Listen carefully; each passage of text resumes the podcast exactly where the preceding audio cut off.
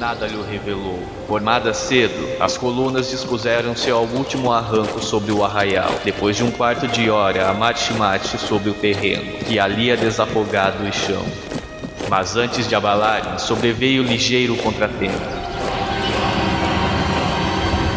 Um chapinel emperrara na alma de um dos canhões, resistindo a todos os esforços para extração. Adotou-se então o melhor dos alvitres, disparar o camp na direção provável de Canudos. Seria uma draubada batendo as portas do arraial, anunciando estrepitosamente o visitante importuno e perigoso. De fato, o tiro partiu e a tropa foi salteada por toda a banda. Reeditou-se o episódio de Awar, abandonando as espingardas imperfeitas pelos varapaus, pelos poeiros dos carros, pelas foices, pelas forquilhas, pelas aguilhadas longas e pelos facões de folha larga. Os sertanejos enterreiraram-se, surgindo em grita, todos a um tempo, como se aquele disparo lhes fosse um sinal prefixo para o assalto. Felizmente, os expedicionários, em ordem de marcha, tinham prontas as armas para a réplica e se realizou logo em descargas rolantes e nutridas. Mas os jagunços não recuaram.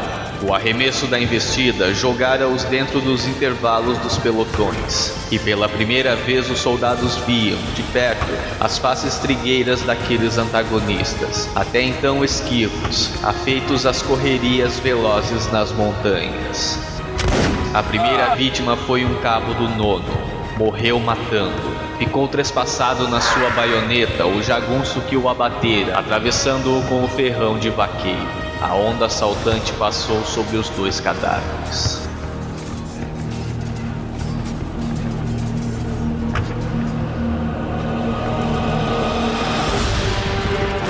Bem-vindo ao Promontório Estéreo.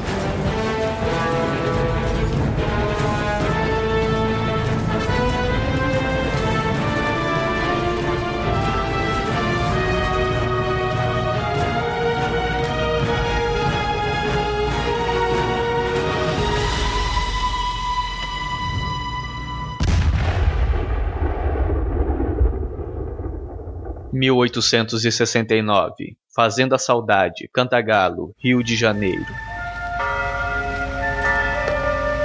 Com apenas três anos de idade, Euclides Rodrigues Pimenta da Cunha vê-se órfão da mãe, Eudóxia da Cunha, Assim, o garoto deixa a região serrana no vale do rio Paraíba do Sul e muda-se com seus tios Urbano e Rosinda para Teresópolis. Mas com a morte de Rosinda, muda-se novamente, agora para São Fidélis, onde ficaria aos cuidados de Laura e Cândido, seus tios maternos.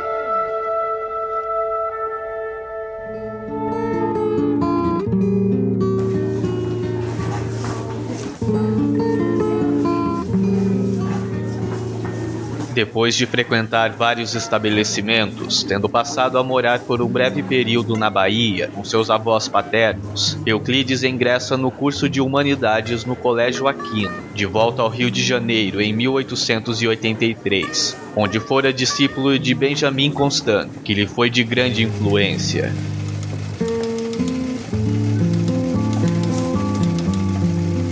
Ali, Euclides começa a publicar seus primeiros artigos num jornal estudantil.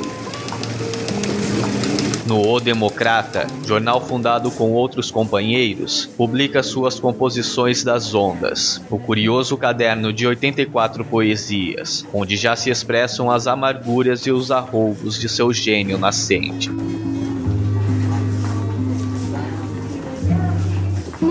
Em 1885, Euclides da Cunha passa a frequentar o curso de engenharia da Escola Politécnica, mas por motivos financeiros tem de deixar a instituição.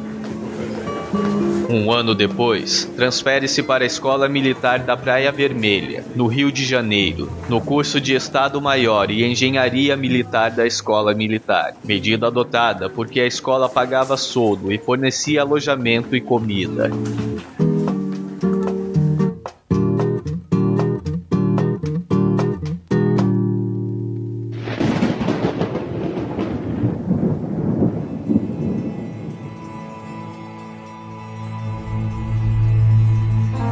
Após passar por problemas de saúde na escola, Euclides protagonizou um incidente bastante revelador de sua personalidade. Em 1888, com os colegas cadetes, como ele republicanos convictos, Euclides decide participar de uma manifestação em prol da proclamação da República. Contudo, o ministro da Guerra Tomás Coelho vetou o intento dos jovens cadetes, obrigando-os a permanecer na escola para uma solenidade oficial.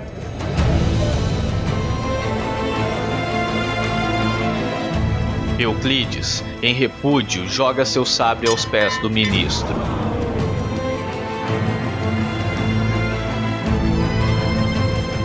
Submetido ao conselho de guerra, foi, por seu ato de indisciplina e prova de fidelidade aos seus ideais, desligado do exército.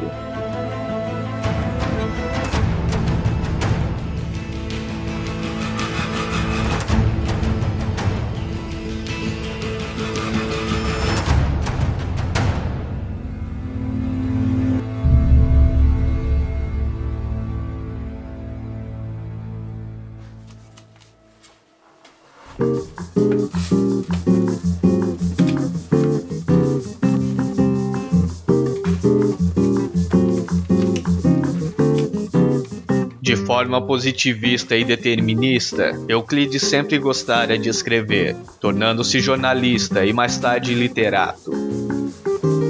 Muda-se então para São Paulo, onde, a convite de Júlio Mesquita, inicia uma série de artigos. No jornal A Província de São Paulo, publica o primeiro destes artigos, em 20 de dezembro de 1888, chamado A Pátria e a Dinastia.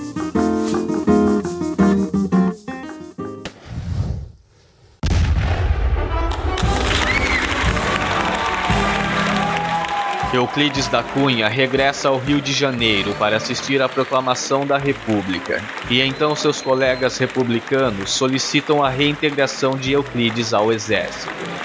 E é de 19 de novembro de 1889 o ato de sua promoção a alferes aluno.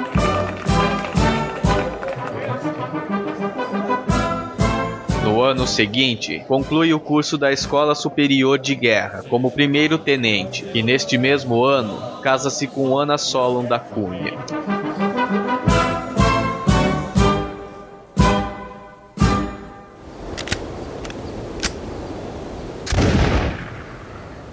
Na revolta de 1893, Euclides foi um dos partidários veementes da legalidade, e eventos posteriores, bem como o fato de ser genro do general Solon, preso por Floriano Peixoto, tornaram Euclides da Cunha suspeito. Em 1896, deixou o exército e voltou à engenharia civil, sendo nomeado engenheiro ajudante da Superintendência de Obras do Estado de São Paulo.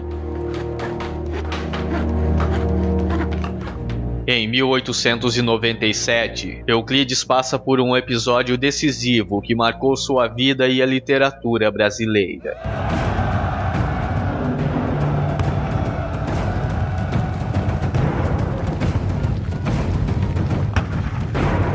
Quando irrompeu o movimento de Canudos, São Paulo colaborou com o país na repressão do conflito, mandando para o teatro da luta o Batalhão Paulista.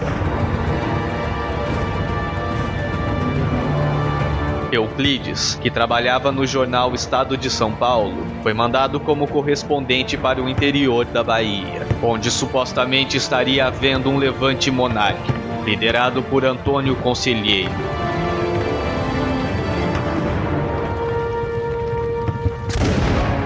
Ali, o que Euclides via nos episódios finais da chamada Campanha de Canudos não fora a reação do Exército Nacional contra a ameaça à República, como era dito no eixo Rio-São Paulo, mas sim um massacre. Um genocídio resultante do encontro de duas sociedades que mutuamente se ignoravam: o litoral civilizado e o sertão inculto.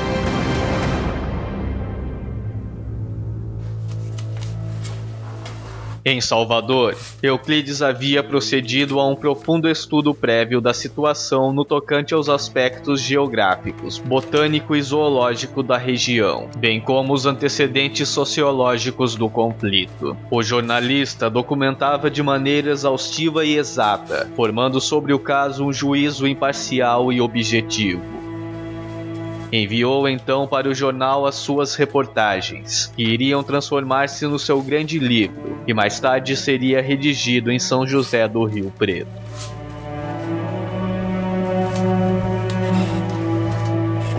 A constatação da existência de dois Brasis e da criminosa forma como se defrontavam nesta campanha levou Euclides da Cunha a idealizar Os Sertões, obra que denuncia contradições nacionais ainda não superadas e que manifesta um profundo sentimento patriótico.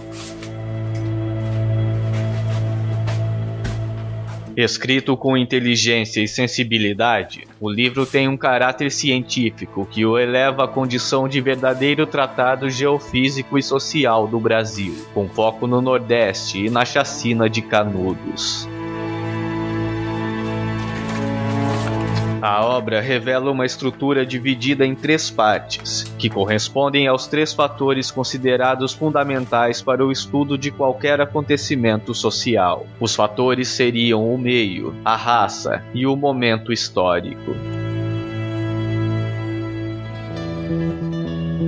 Os Sertões de Canudos é um índice No meio, o autor descreve a geofísica do Brasil, com destaque na região nordestina, e estudo do fenômeno cíclico das secas. É a Terra, uma zona central comum.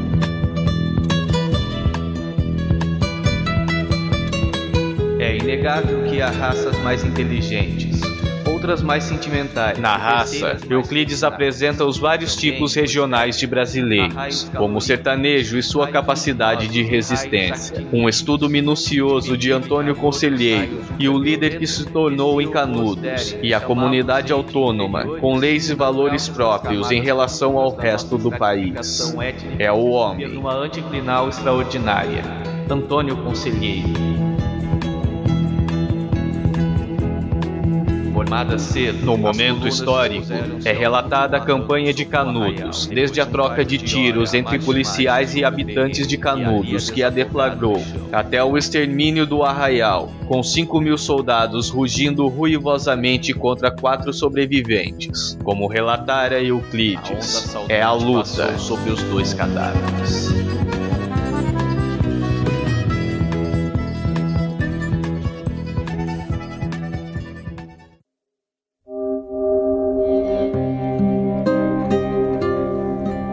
Considerada pela crítica uma obra mais científica e ensaísta do que literária, expressões como barroco científico e cipó são usadas para definir os períodos longos e retorcidos e a linguagem repleta de termos científicos.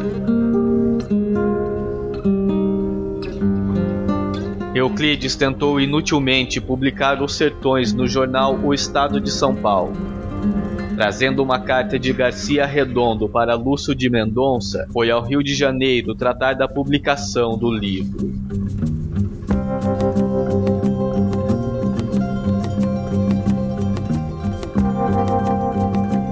Em 1902, Os Sertões fora publicado e obteve êxitos sem precedentes em nossa literatura, consagrado pela crítica como obra-prima. No ano seguinte, Euclides era eleito para um instituto histórico e para a sétima cadeira da Academia Brasileira de Letras, cujo patrono é Castro Alves. A primeira edição do livro se esgota em pouco mais de dois meses.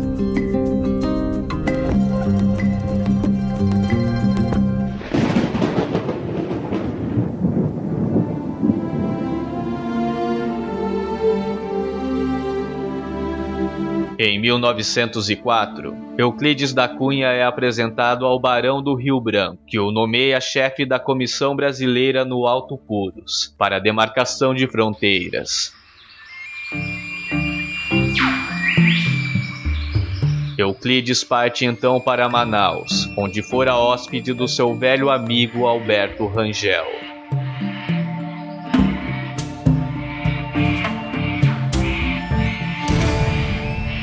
Seguindo para o local a que se destinava, atingiu com a comissão mista a foz do Pucane, as últimas vertentes do Purus, realizando assim um dos atos de bandeirismo mais destemidos que se conhecem. Regressando a Manaus, Euclides redige o relatório da comissão e, em 1907, passa a trabalhar no Itamaraty. São desse período os livros Peru versus Bolívia e Contrastes e Confrontos, cujas páginas também resultaram de artigos anteriormente escritos para o estado de São Paulo. Mas outro acontecimento teve significante impacto na vida de Euclides durante esta fase. Ana, sua esposa, estava grávida de seu amante Dilermando de Assis, mas a criança falece uma semana após seu nascimento por conta de uma debilidade congênita. Mais tarde, Ana afirmaria ter tomado remédios abortivos para interromper a gravidez e que também fora impedida pelo marido de amamentar o recém-nascido.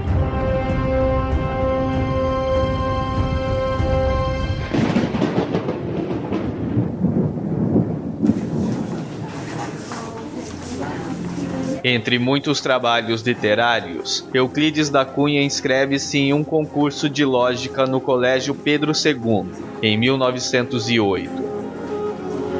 Após ser submetido a uma banca examinadora, Euclides consegue o cargo de professor. Porém, o renomado escritor não teve uma carreira muito longeva no cargo. Como professor, Euclides da Cunha deu apenas 19 aulas, de 21 de julho a 13 de agosto.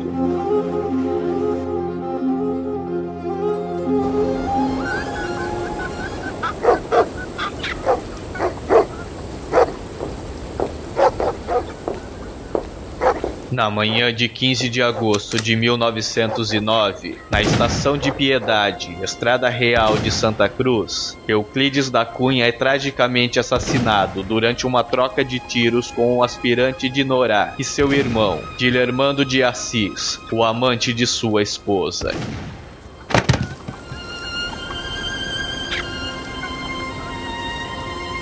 caía um dos maiores escritores da literatura brasileira.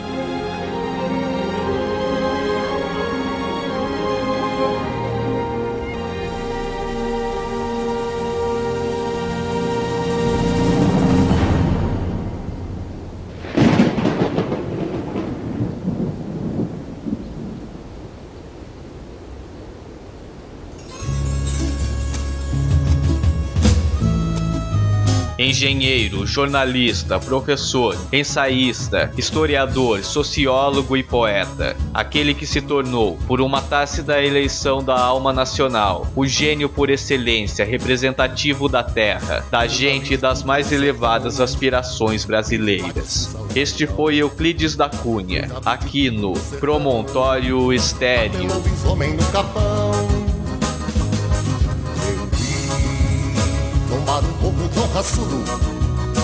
Entre os muros e canudos Era um Brasil que sucumbiu. Eu vi a fortaleza esmagada Tanta criança fuzilada Na pobreza que ruiu. Primeira cara do Brasil oh, oh, oh, Foi pau de de fuzil. E ninguém lembra e ninguém viu oh, oh, oh, Foi pau de arara de fuzil oh, oh, oh, foi pau de arara de fuzil, que ninguém lembra e ninguém viu, foi pau de arara de fuzil.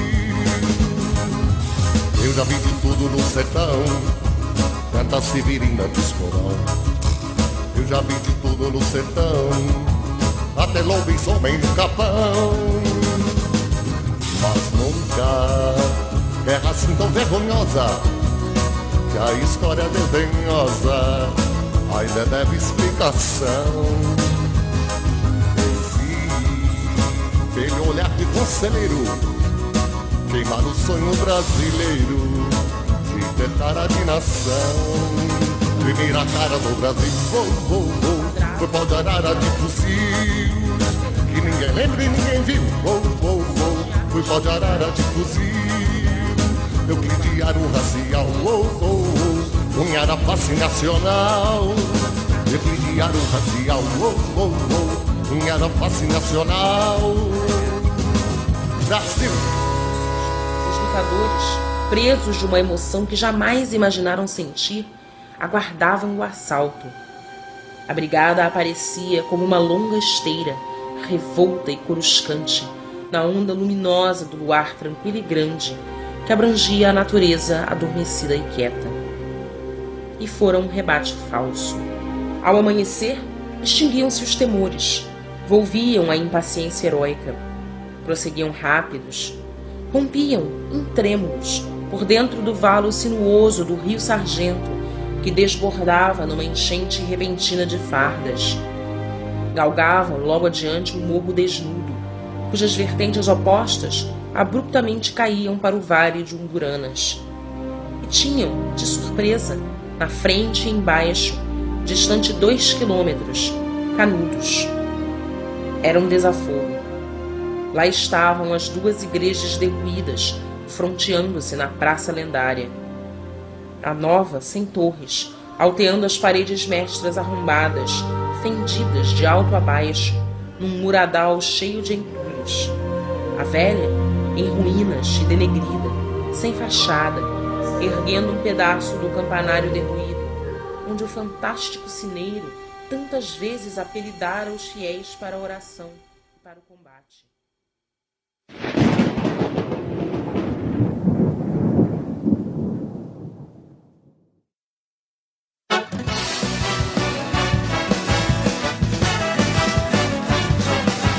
Olá, eu sou Fabrício Soares e você acaba de ouvir o episódio número 17 do podcast Promontório Estéreo sobre Euclides da Cunha. Ao fundo você ouve Galope Rasante, da banda Os Sertões. A sombra que me move também me leve nos cabelos. O Francisco Seixas, do podcast TemaCast, comentou o último episódio do Promontório Estéreo sobre C.S. Lewis, trazendo uma grande quantidade de informações. Ele diz: C.S. Lewis é sem dúvida um escritor de suma importância. Entre seus leitores encontram-se a ex-primeira-ministra Margaret Thatcher e presidentes pelo mundo afora. Além de As Crônicas de Nárnia, muitas outras obras literárias foram escritas por ele, num total de 38. Foram vendidas vendidas mais de 200 milhões de cópias dos seus livros, os quais foram traduzidos para mais de 30 idiomas. Entre 1996 e 1998, quando foi celebrado seu centenário, foram escritos cerca de 50 novos livros sobre sua vida e seus trabalhos, completando mais de 150 livros desde o primeiro, escrito em 1949 por Chad Walsh, C.S. Lewis, o apóstolo dos céticos. Em sua homenagem, um asteroide recebeu seu nome, o 7600 1644 C.S. Lewis, descoberto em 4 de novembro de 1988 por Anthony Mirkus. Obrigado por contribuir com o conteúdo apresentado no programa, Francisco, e espero que continue acompanhando o Promontório Estéreo. É noite que vai chegar. O Júlio Castaway diz que ainda precisa ler alguns livros de Lewis, mas também contribui com informações para o programa. Lembro que um amigo me disse que Lewis também escreveu um livro sobre ficção científica. Fui procurar mais sobre e descobri que esse livro, na verdade uma série, saiu de um acordo que ele fez com o Tolkien, em que cada um deles faria um livro de sci-fi, sendo o de Lewis dedicado à viagem espacial e o do Tolkien à viagem no tempo, onde ele ligaria a Terra-média ao mundo atual. Infelizmente, o livro do Tolkien nunca ficou pronto, como boa parte de sua obra, mas existem compilações dele feitas pelo Christopher, que contém parte do que viria a ser o livro. Agradeço a você também pela contribuição, Júlio, e recomendo que leia o mais rápido possível a obra de Lewis. O Igor Gudima, do podcast Os Comentadores, também passou pela sessão de comentários do episódio anterior. Ele reconhece Lewis como uma figura icônica, mas admite que, embora tenha todos os livros de Nárnia, ainda não pôde lê-los. Bom, fica você, Gudima, a mesma recomendação que fiz ao Júlio. E muito obrigado pelo comentário. Por fim, a Amália Einhart comenta elogiando o episódio. Muito obrigado, Amália. Seu apoio me motiva cada vez mais. Convido você a também deixar um comentário nos posts dos episódios do Promontório Estéreo. Para isso, acesse promontorioestereo.com.br. Lá você encontrará os posts com informações sobre as trilhas sonoras dos episódios, bem como o feed do podcast e links para as redes sociais. No Facebook é o facebook.com barra e no Twitter é o arroba promontestéreo. Existem ainda outras formas de entrar em contato com o Promontório Estéreo. Para dar sua opinião, crítica, sugestão ou elogio, a opção de enviar um e-mail para promontorioestereo.gmail.com. Mas caso prefira, há no site um espaço para contato. Basta preencher o formulário com seu comentário, e então seu e-mail será enviado na minha caixa de entrada. Se preferir, pode enviar comentários em áudio também, e eles serão colocados no episódio seguinte. Você também pode ajudar o Promontório Estéreo a crescer avaliando e comentando o podcast na iTunes Store, mas principalmente recomendando os episódios para seus amigos. Talvez algum deles se interesse pelo conteúdo do programa. É noite que vai chegar, é claro que é de manhã. Eu sou Fabrício Soares e até o próximo episódio do podcast Promontório Estéreo.